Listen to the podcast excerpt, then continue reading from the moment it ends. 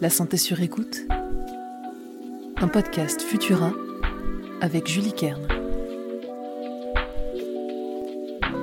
Bonjour, c'est Julie, chef de rubrique santé chez Futura. Bienvenue dans ce nouvel épisode de La santé sur écoute. C'est les vacances d'été. Est-ce que vous m'écoutez depuis la plage, bien installé sur un transat au bord de la piscine, ou encore sur les routes coincées dans les bouchons? Quoi qu'il en soit, restez bien attentifs car cet épisode de la santé sur écoute devrait vous intéresser. Qui sont les plus fragiles face aux accidents de baignade et comment s'en protéger au maximum? On en parle dans cet épisode de la santé sur écoute estivale. Chaque été, Santé publique France suit de près les cas de noyades mortelles ou non dans tout le pays. Le bilan pour le mois de juin vient d'être publié et déjà 233 personnes ont dû être sauvées de la noyade. Parmi elles, 86 n'ont pas pu être réanimées. Et en cette mi-juillet, pas une journée ne se passe sans que la presse locale ne relate un autre accident au bord d'une piscine ou de la mer. Dernier exemple en date, deux décès dans un lac en Haute-Savoie le mardi 18 juillet. Quand on pense aux noyades, l'image d'un enfant qui échappe à la vigilance des adultes au bord de la piscine nous vient tout de suite en tête. Et c'est vrai que les piscines privées sont particulièrement dangereuses pour les enfants.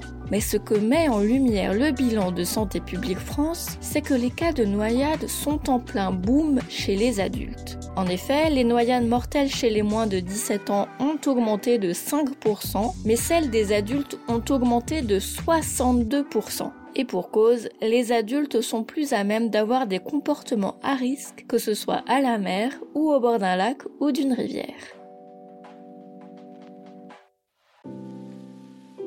À ce titre, j'aimerais vous rappeler quelques consignes simples qui peuvent vous sauver la vie ni plus ni moins.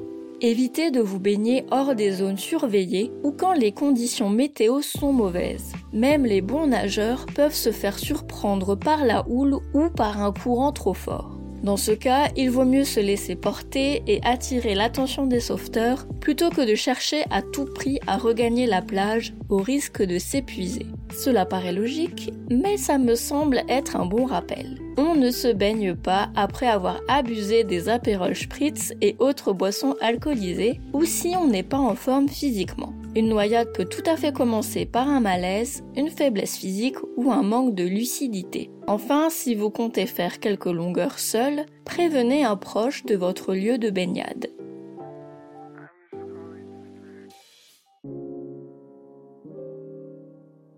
Concernant les plus jeunes, la règle d'or est de ne jamais les lâcher des yeux, même pas quelques minutes.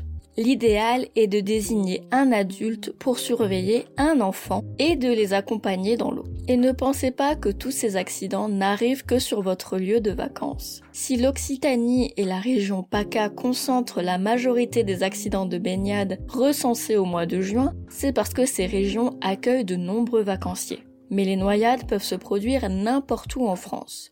Avec ces bons conseils, je vous souhaite de passer d'excellentes vacances et de garder votre santé sur écoute.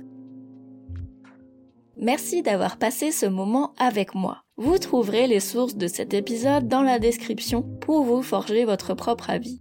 N'oubliez pas que les informations partagées durant cette capsule audio ne se substituent pas à un diagnostic médical émis par un médecin. Si vous avez le moindre doute concernant votre santé, n'hésitez pas à consulter un professionnel. Pour nous soutenir et améliorer notre visibilité, abonnez-vous et partagez ce podcast autour de vous. On se retrouve dans 15 jours pour un nouvel épisode de la santé sur écoute. À très vite!